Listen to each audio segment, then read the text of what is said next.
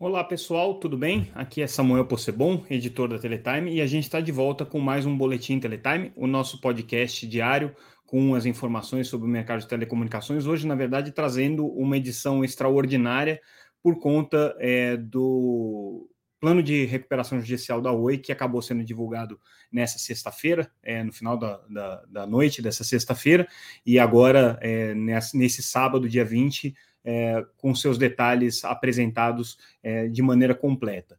Quem tiver interesse de é, conhecer o plano de recuperação judicial, ele está disponível no site da Teletime. A gente fez uma matéria bem completa com todos os detalhes é, desse plano. O que, que, a gente pode falar de uma maneira geral com relação é, ao plano de recuperação que a Oi apresentou? Primeiro, que ele é muito parecido né, com o que já tinha sido antecipado pela própria operadora é, em relação ao, ao, ao que foi divulgado em março desse ano. Né? Então, em linhas gerais, ele tem os mesmos mecanismos que estavam previstos ali. A ideia do plano, obviamente, é fazer uma equalização do passivo financeiro né, e da, da reestruturação dos créditos concursais que a empresa tem. É, e é, para que isso seja feito, ela vai precisar fazer uma captação é, de recursos e é, colocar parte dos seus ativos aqui, tanto como garantias, como é, a venda também, para que possam depois é, arcar com essa, esse endividamento que a empresa vai fazer.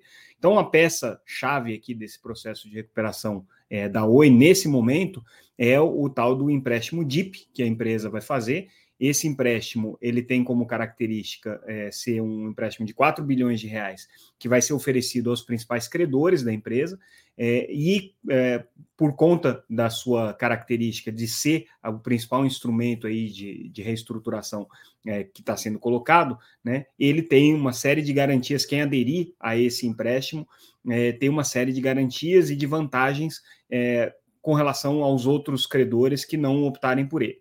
De uma maneira geral, né, a Oi está é, aceitando trocar é, para esses é, 4 é, bilhões aqui, é, que está sendo é, oferecido, né, uma, uma emissão de dívida de até 10 bilhões de reais, então é isso que a, a Oi vai, vai aceitar como parte do pagamento é, para esse, esse empréstimo. Então, é, ela faz essa captação, ela troca a dívida da, da, dos credores para até 10 bilhões de reais ao todo, né? Óbvio, então, se são é, 40 bilhões de reais que a Oi tem de, de dívida aí no mercado, já fica claro aí que vai ter um, um, um corte né, no, no, valor dessa dívida é, de, de 75%, né?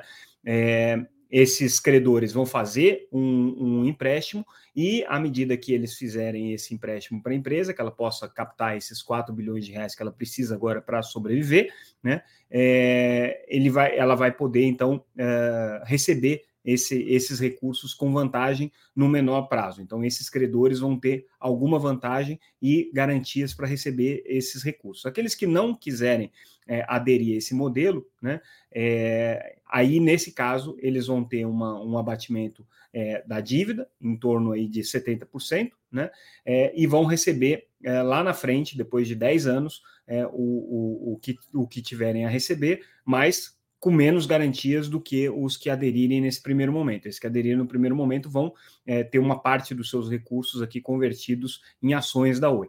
Então, o que fica evidente é que esse empréstimo DIP e, e o mecanismo como ele é, foi desenhado para é, troca dos, do, dos créditos atuais por esse novo crédito é, vão causar, evidentemente, uma diluição de capital é, dos atuais acionistas minoritários da empresa, dos, dos, acionistas de uma maneira geral, né, porque esses acionistas não vão ter essa é, opção de é, tomar esse empréstimo. Né? Então, para que, que eles não sejam diluídos, eles precisariam participar aqui do, do, do aporte de capital mas nas dimensões que estão sendo colocadas e pelo valor da ação hoje, é, seria praticamente impossível qualquer acionista conseguir acompanhar esse aumento de capital para poder é, manter a sua participação. Então, é, esse empréstimo DIP, que é a principal ferramenta, né, é, vão esse empréstimo DIP aqui vai ser é, o, a base de sustentação do novo plano de recuperação judicial com esses 4 bilhões de reais. Para conseguir garantir esses 4 bilhões de reais, a Oi vai colocar aí uma série de é, ativos à venda, né? E aí, entre os ativos que estão listados aí, você já tem é, a venda da participação na Vital, 34%, né, que passa a ser prioritário para pagar esse empréstimo.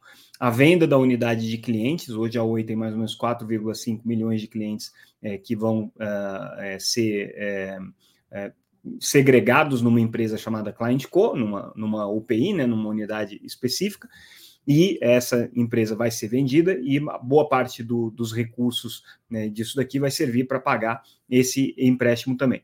Outros ativos, de uma maneira geral, também estão sendo vendidas, as torres e tudo mais. Tudo isso fica aí como é, forma de garantir o pagamento desse empréstimo que está sendo, que tá sendo colocado é, nesse momento aqui para os novos credores. Né? É, a Oi também vai fazer agora a venda do, do, do alienação dos ativos né, e a venda para pagar os credores lá na frente, né? Da Oi Soluções, então a Oi Soluções passa a entrar aqui no hall de é, ativos que possam, podem ser comercializados.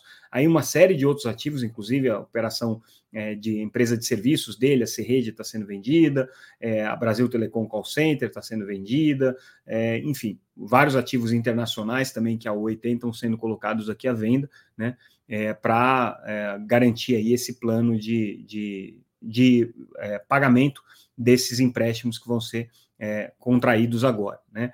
Então, eles passam a ter a, passam a, ter a principal garantia aqui é, do, do, de recebimento caso optem por essa troca. Se não optarem por essa troca, vão ter um haircut, vão receber só daqui a 10 anos, sem nenhuma garantia de é, recebimento. Né? Então, não existe aí nada que esteja assegurando isso nesse momento. E com relação às dívidas é, é, com, é, com agências reguladoras, especificamente com a Anatel, né, que a Oi tem uma dívida aí da casa de 7, 8 bilhões de reais com a Anatel, o que a Oi informa aqui é que vai manter essa o pagamento que já tinha sido acordado na primeira recuperação judicial, mas caso exista uma nova norma legal ou uma decisão judicial ou arbitral que dê outra possibilidade de pagamento dessa dívida, então a Oi pode é, aderir ao novo regime. Isso daqui é, na verdade, um, um, uma mensagem que a Oi está colocando para deixar a porta aberta é, para um acordo com a Anatel e com a AGU na questão da arbitragem, né, que está colocada aí de 53 bilhões de reais, e na conversão é, dos ativos da empresa, é, do, dos bens reversíveis da empresa, é, dentro do processo de é, transferência da concessão para autorização. Então, é, isso daqui é uma outra, uma outra informação nova com relação ao que já estava colocado, porque não estava muito claro como é que ia ficar essa situação da dívida com o governo. Então, agora, pelo visto, a Oi está deixando claro que não vai mudar a regra de pagamento, é aquela que estava prevista, e se vier uma nova norma ou é, uma decisão arbitral que permita ela fazer é, um refinanciamento dessa dívida com o governo, é, aí sim a gente vai precisar, a gente vai precisar, é, é, é, a Oi vai precisar fazer uma, uma revisão. Então, de uma maneira geral, assim, o que dá para a gente dizer é que a Oi está é, é, vendendo praticamente tudo. Né? Assim, ela, ela, claro que ela vai fazer o, o desinvestimento desses, desses ativos, né? À medida que isso for necessário, ela tem que também né, prever aí um plano de, é, de, de recuperação é, e que dê alguma sustentação para a operação dela, mas é, a prioridade é pagar esses empréstimos, ela ter condições de pagar esses empréstimos, e é, ela está listando todos os ativos aqui que podem ser colocados né, é, e, e, vendidos a partir de agora para a quitação desse empréstimo que ela vai fazer agora. Então, basicamente, hoje, o que a Oi está fazendo é antecipando o recebimento de recursos para ela continuar a sua operação e dando tudo que ela tem como garantia para poder captar esses recursos. Essa é, a, é a, o resumo aqui geral. A gente ainda vai fazer uma análise mais criteriosa desse, desse plano de recuperação, conversar com analistas financeiros, conversar com é, analistas de mercado, com especialistas em recuperação judicial, é, e certamente ele ainda vai repercutir bastante é, nos próximos dias. Né? Isso aqui é só uma, uma primeira leitura do que a gente faz, mas a íntegra está lá disponível no site para quem quiser é, acompanhar e conhecer é, o, os detalhes do plano, que era uma expectativa aí que todo mundo tinha. Essa semana deve sair também o balanço da Oi, então ficamos aí com esses primeiros comentários, né, ainda quente, é, e à medida que a semana for se desenvolvendo e a gente for apurando novos fatos, a gente traz para vocês. É isso, ficamos por aqui, concluímos então essa primeira análise. Visitem lá o site da Teletime, www.teletime.com.br, onde vocês podem ter é, a íntegra aqui desse material que a gente está comentando é, e fazer a própria análise de vocês. Voltamos na segunda-feira, então. Obrigado, pessoal. Obrigado pela audiência. Até mais.